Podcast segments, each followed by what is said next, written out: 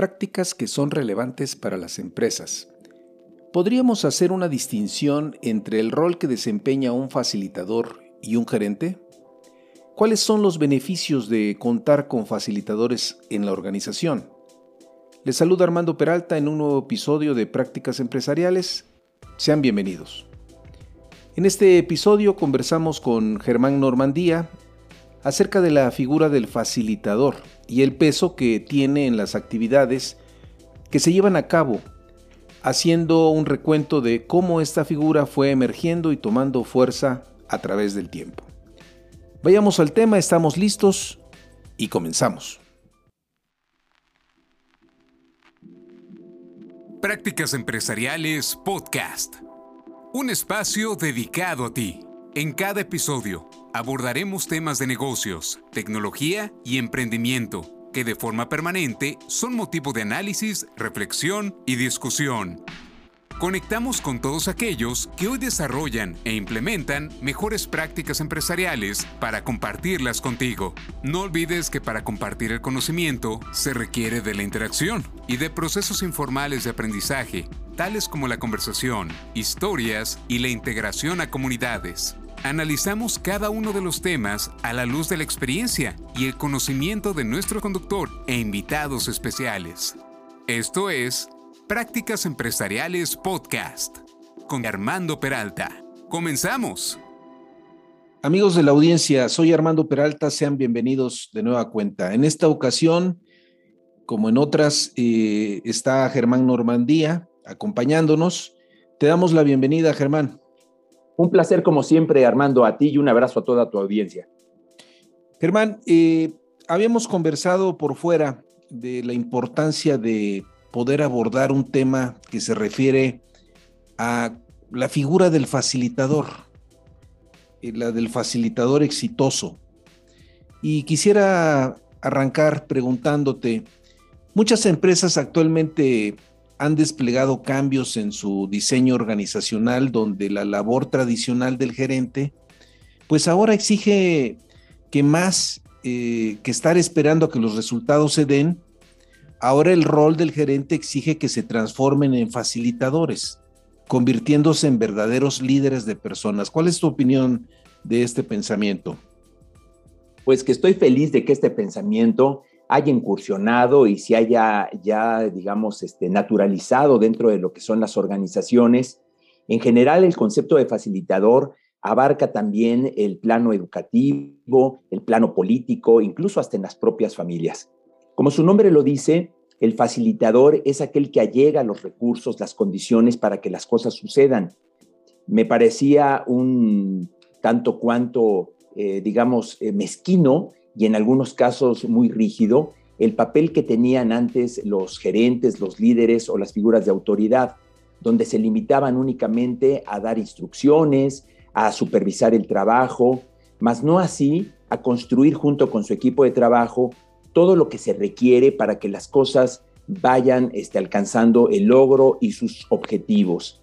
Así que la parte de facilitador considero que es muy importante es más, es una condición sine qua non esencial en las organizaciones para fomentar esta colaboración, más que la competencia, más que la subordinación. Me parece que el facilitador es aquel que es sensible y consciente de los recursos que se cuentan en la empresa, ya sean materiales, humanos, tecnológicos, de cualquier índole, y los orquesta y los articula precisamente a, a favor de lo que son los objetivos y también eh, tomando en cuenta la participación de los colaboradores con los que contamos.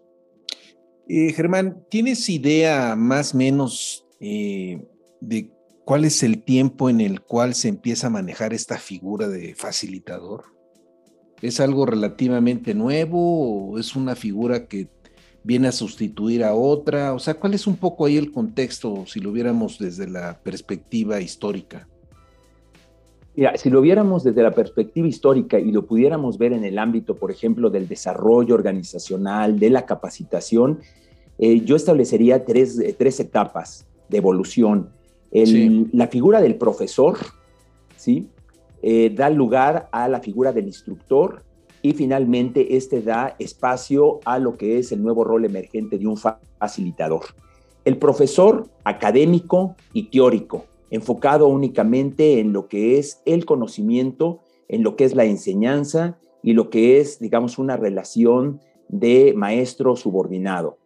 El instructor ya toma espacios un poco más, se le llaman constructivistas, en donde, digamos, eh, ya hay una participación un poco más activa por parte del alumno o del participante, pero aún así sigue pesando mucho la figura del que está guiando el aprendizaje a través de instrucciones precisas. Y esta figura del, instructor da paso a un nuevo modelo en donde quizá o seguramente por eh, toda esta explosión de los conocimientos, de la tecnología, del autoaprendizaje y de la necesidad de las organizaciones de adaptarse a transformaciones eh, muy rápidas y muy disruptivas, estas figuras de lo que son profesor e instructor eh, llegan a su fin. Para dar paso ahora a una figura mucho más versátil que es la del facilitador, donde ya no eh, prima, ya no pesa tanto la figura jerárquica, sino más bien es aquel que es un conductor, un animador, alguien que tiene la, la sensibilidad de poder conocer a sus públicos, el contexto y muy claramente los objetivos, para que empiece a dar paso esta figura de facilitador a otras vertientes, como la del mentor, como la del coach, ¿sí? Y esto eh, es más autosuficiente, es decir, eh, le da al alumno la capacidad de también construir su propio conocimiento y ya no es tanto responsabilidad única del facilitador, por ejemplo, en una capacitación, el éxito o no de una capacitación. Ahora se vuelve en una co-responsabilidad donde el alumno ya no nada más es un ente pasivo que recibe instrucciones y las pone en práctica, sino también él es un constructor de su propio aprendizaje y sería más que un vaso vacío, podríamos hablar que es una vela que el facilitador ilumina para que en este complemento se pueda lograr entonces un objetivo común. Es decir, ganamos definitivamente con esta nueva figura. Sin duda. ¿Podríamos pensar que un facilitador es un agente de cambio que ejerce influencia en los demás? ¿Estarías de acuerdo? Totalmente de acuerdo. Ese, sobre todo por el término de la influencia. No es la imposición por jerarquía o por la experiencia que yo tengo y porque ya pinto canas, necesariamente voy a tener la razón. Ahora es un trabajo muy sensible el del facilitador, donde se tiene que tomar en cuenta lo que es un equipo, es decir, la complementariedad. ¿sí? Y en estos talentos compartidos, el facilitador precisamente abre espacios y abre conversaciones para que se puedan encontrar elementos que incluso salgan del propio guion del aprendizaje, dando espacio a la sorpresa, a la innovación, a los aspectos lúdicos y sobre todo a considerar que el ser humano no simplemente es una máquina de datos que se tiene que programar, sino es un ente creativo que en la medida en que se va motivando y se le va guiando, puede dar elementos extraordinarios en su capacidad y en su resolución para eh, generar eh, soluciones de problemas, ciertamente. Muy bien. ¿Cuáles eh, deberían de ser los objetivos por perseguir de un facilitador en el contexto de una empresa, Germán? Pues mira, yo te hablaría desde mi propia experiencia. Mm, un facilitador creo debe de tener perfectamente bien claro cuál es la visión y cuál es el objetivo al cual se quiere llegar. Es decir, siempre hablamos desde un de dónde parto y a dónde voy. El facilitador que es, por ejemplo, como un guía de expedición en una aventura, tiene que ir abriendo camino y tiene que tener perfectamente claro el mapa para saber de dónde partimos, a dónde tenemos que llegar, cuáles son las condiciones en el proceso a los que nos vamos a enfrentar y un segundo elemento fundamental es el conocimiento también del propio equipo de trabajo. Te hablo desde lo que es mi perspectiva como capacitador y facilitador. Claro. Cada, cada grupo al que yo capacito tiene una personalidad distinta pero algo me queda muy claro en lo que se llama la, este, la parte de lo que es la andragogía, que es la educación de los adultos. El adulto le gusta ser capacitado con orientación a resultados, no le gusta quedar expuesto ante los demás, eh, le gusta encontrar sentido en el propósito y en el aprendizaje para saber que cada elemento que estamos eh, invirtiéndole tiempo puede ser una herramienta de eh, ganancia, de avance y sobre todo que puedo aplicar de manera inmediata. Bueno, con esa, digamos, con ese patrón de conducta, un facilitador tiene que ser tan sensible, permítaseme el ejemplo, como un director de orquesta.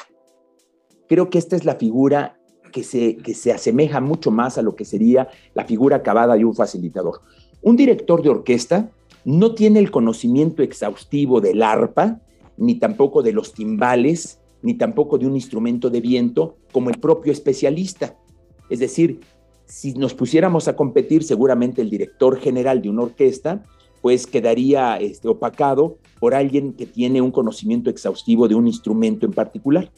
Pero el director de orquesta tiene un conocimiento de lo que es la sinfonía que se quiere lograr cierra los ojos y él escucha con tal claridad que ninguno de los integrantes de la orquesta puede escucharla así de orgánica, así de completa.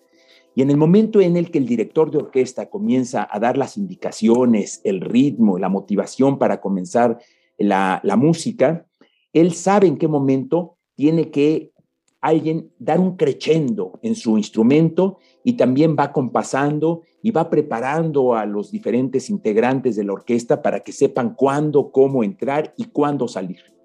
Esa sensibilidad de unidad es uno de los factores clave que debe de tener un facilitador para que aprovechando la singularidad de cada uno de los participantes se pueda complementar, no competir necesariamente ni descalificar, sino complementar el talento y la pasión que tienen cada uno de estos miembros para poder lograr entonces este gran objetivo. Objetivo y equipo son los fines últimos que debe de tener muy claro un facilitador. Sí, ahí un poco haciendo el símil con un director. El director tiene la visión de conjunto de la organización. Y acá el director de orquesta efectivamente tiene la visión de conjunto de la sinfonía, más el ejecutante de cualquier instrumento es muy bueno en lo suyo, pero no trae esa visión, ni trae quizá el trato, ni, ni la, ni los, ahora sí que ni la competencia como para poder hacer una integración cabal de cada uno y de todos los ejecutantes. ¿Cómo reconocen o impulsan las empresas justamente la, figura del facilitador, eh, Germán?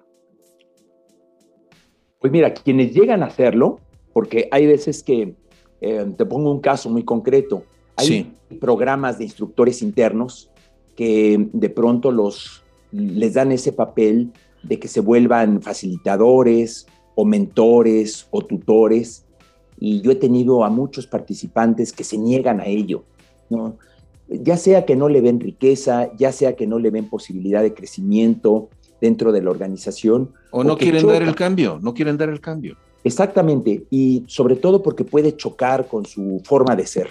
Ok. Eh, llegamos a tener algunas personas que son extraordinarios pensantes, analíticos, estrategas, pero no tienen las facultades sociales y aunque las tengan, no las quieren, digamos, exponer o desarrollar. Se quieren quedar un poco en este papel, en este rol, en esta zona, en donde ellos están muy resguardados y son muy buenos. Y cuando las organizaciones los empujan, los obligan o los invitan a que se conviertan en facilitadores, tienen que dejar de pensar en ellos nada más para poder salir al mundo y una característica de un facilitador podría ser el la vocación de servicio, el valor de la generosidad, la búsqueda de formar a otros, y saber y querer compartir tus conocimientos sin temor al celo, para que podamos ir construyendo eso que dijiste y dijiste bien, una visión de conjunto. Es romper con estos hilos, con estos egoísmos, para ir convirtiendo, digamos, una entidad en donde cada uno de los diferentes eh, miembros tiene la materia prima para poder salir adelante. Y si la organización identifica en las personas que tienen la aptitud y la actitud, que tienen el saber, el poder y el querer, y tienen sobre todo una capacitación básica, los pueden convertir de repente en agentes de cambio, en líderes, en facilitadores, en mentores, donde les dan gente a su cargo para que los puedan modelar y esto, insisto, requiere de un entrenamiento, requiere de una vocación, pero que parte sobre todo, fundamentalmente, de un querer hacerlo. Muy bien. Y corresponde a un facilitador crear espacios para la discusión y el debate en un entorno en que las personas pues se sientan libres para expresar sus ideas y opiniones sin temor a ser juzgada o, o ridiculizadas inclusive. ¿Es un rol del, del facilitador? Es un rol y es una función que lo caracteriza. Es algo que se espera de él. Cuando hablábamos de los profesores y hablábamos también un poco de los instructores, eh, decíamos que generalmente lo que se buscaba era que los alumnos estuvieran callados, tomando nota, que fueran simplemente receptores, entes pasivos. No estaban abiertos a las preguntas y mucho menos a la discusión porque esto pudiera parecer como que estás poniendo en entredicho la autoridad y la sabiduría del que está frente a un grupo, del que se ostenta como facilitador o líder de. Ahora no, ahora eh, se ha relajado toda esta parte jerárquica y se ha madurado y se ha crecido en esa parte de como facilitador. De manera que cuando yo estoy, por ejemplo, con un grupo, independientemente que sean niveles directivos, mandos medios o niveles operativos, eh, sabemos que la propia dinámica requiere que haya estos espacios para contrastar ideas. De nada sirve que en un momento yo estuviera hablando y la gente me esté diciendo que sí con la cabeza. Eso a mí no me da ninguna evidencia de que las personas al final del día están procesando la información y la están haciendo suya, ¿verdad? Eh, yo no quiero que la gente eh, acepte ciegamente lo que yo le estoy diciendo o lo que otro autor, por muy prestigiado y endiosado que sea. Ah, lo interesante es hacer pensar a las personas con un sentido crítico de la propia realidad y ellos mismos al momento en el que reciben la información tienen que cuestionarla, tienen que asumirla, tienen que vivirla y por eso el, facilitador debe de buscar estos espacios de provocación, de disrupción, un facilitador auténtico no necesariamente tiene que estar buscando caerle bien a la gente. Su rol principalmente es crear esas condiciones para que la verdad emerja y que esto pueda llevar a lo mejor cierta discusión y debate entre los grupos. Es cuando el facilitador tiene que hacer un mediador, ¿sí? Un mediador. Porque si no ejerce bien ese arbitraje, el ser un mediador, el ser un embajador, un puente entre estas ideas contrastantes, se le puede salir de las manos y entonces se desperdicia un espacio por la lucha, la rivalidad y el encono que pueda suscitar dos egos confrontándose. Así que el facilitador tiene que saber cuándo dar la palabra, cuándo eh, generar una pregunta pertinente, cuándo hacer que la persona callada intervenga y la idea es que todos en esta orquestación vayan participando. A mí no me gustan los mudos. Las personas que y que sean escuchados, sobre todo. Sí, exactamente, que sean escuchados y, como bien se entiende, que haya espacio de comunicación. Eh, déjame nada más eh, puntualizar. La diferencia entre informar y comunicar estriba en que la información es unilateral. Es decir, un jefe informa y da instrucciones a su colaborador. El colaborador toma nota, ejecuta y reporta. La comunicación es bilateral, ¿sí? Es hablar y escuchar, es un diálogo, es una conversación.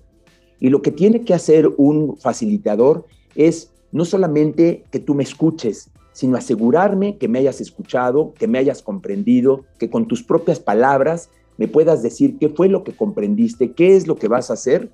Y aquí no prima tanto lo que viene a ser la figura del ego, sino lo importante es la verdad, el objetivo, y esto es una función fundamental que debe de tener el facilitador en sus dinámicas. Bien, para cerrar, Germán, ¿qué recomendaciones le darías a las empresas para desarrollar sus propios facilitadores? Abrazar el cambio, con todo lo que esto conlleva. El cambio eh, genera espacios extraordinarios en donde ahora el, el cliente está en el centro, pero también el ser humano está en el centro de toda acción. Es decir, la tecnología es un medio, el ser humano es un fin en sí mismo. Todo lo que tenemos que hacer debe de estar entregado precisamente para poder contribuir al bienestar, al crecimiento, al desarrollo de las personas, de las comunidades, de los seres humanos, de las sociedades. Entonces yo pensaría que la figura del facilitador llega no como una moda, sino llega como un espacio de democracia, un espacio lúdico, un espacio en donde se rompen mitos, jerarquías y paradigmas que nos han llevado a tener, por lo pronto en México, una eh, sociedad machista, unilateral, cerrada y jerárquica, corporativa y en donde porque lo mando yo. El facilitador facilita ideas, facilita espacios de convivencia, facilita también negociación. Y yo lo que recomendaría es que junto con las áreas de recursos humanos, de desarrollo organizacional y sobre todo con la dirección general, se pudiera ver cómo cada persona puede ser un gran maestro y hacer entonces estos modelos eh, de 70, 20, 10, donde el 70% es la propia experiencia que se vive dentro de las organizaciones, pero una experiencia, digamos, estructurada, guiada, justamente por aquellos que tienen y ostentan la confianza de los, de los este, colaboradores y ellos serían en un momento dado los agentes de cambio y los, los digamos, las fuentes de información, los faros de luz que pueden ir iluminando al resto de las organizaciones con valores de generosidad y también, por supuesto, de orientación a resultados. Pues muy bien, Germán, como siempre, muy atinadas tus participaciones. Eh, agradecerte, como, como siempre, tus comentarios que pensamos indudablemente son de utilidad. Eh, ¿Dónde te podemos localizar, Germán? Pues en mis diferentes redes, principalmente en todo lo que viene a ser mi TikTok, ¿verdad? Donde me pueden encontrar como Germandía V, Germandía B chica. Ok. Eh, ahí tenemos varias cápsulas que semana tras semana estamos compartiendo con las comunidades, las pymes, las empresas y diferentes organismos. Y por supuesto, pues en YouTube, en Instagram, aparezco ahí como Germán Normandía y con todo gusto me encantaría que pudieran darme sus comentarios porque eso es la materia prima con la que yo trabajo, las inquietudes de las prácticas empresariales como tu programa lo es, Armando. Pues nos vemos en el siguiente episodio y muchas gracias, Germán. Encantado, un abrazo.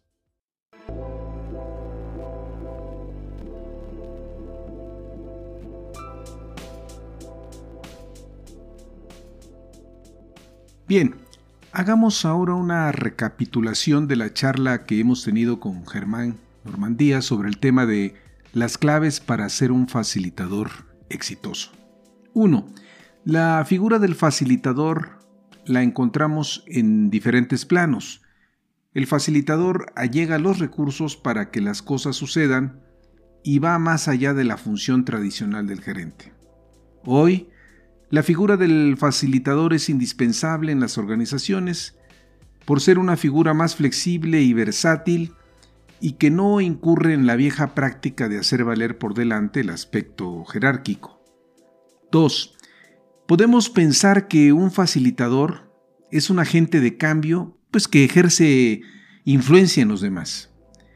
3. Un facilitador debe tener claridad respecto a cuál es la visión y cuáles son los objetivos a los que se quiere llegar. No olvidemos que el facilitador tiene que ir abriendo camino, debe contar con un buen mapa para saber hacia dónde nos dirigimos y también un buen conocimiento del equipo de trabajo.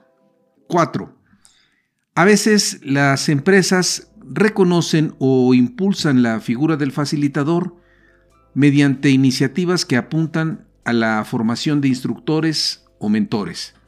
El facilitador debe tener la vocación de servicio, el valor de la generosidad y la disposición de que otros logren su desarrollo.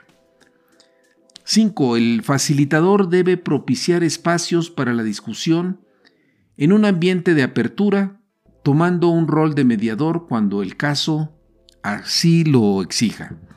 6. Para que las empresas puedan desarrollar sus propios facilitadores, es recomendable que en primera instancia abracen el cambio y pongan al centro al ser humano.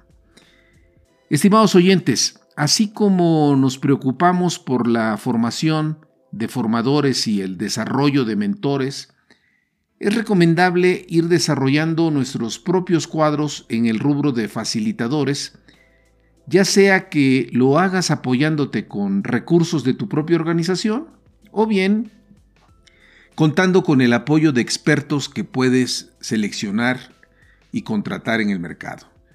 Recuerda que no siempre te corresponde ser nada más el protagonista, sino que es de gran valor que asumas el rol de facilitador. Finalmente, estimados amigos de la audiencia, soy Armando Peralta y no olviden si tienen interés en enviarnos algún mensaje, lo pueden hacer en la siguiente cuenta de correo, prácticasempresarialespodcast.com o bien si les ha gustado este podcast, hagan clic en seguir. Nos escuchamos en el siguiente episodio.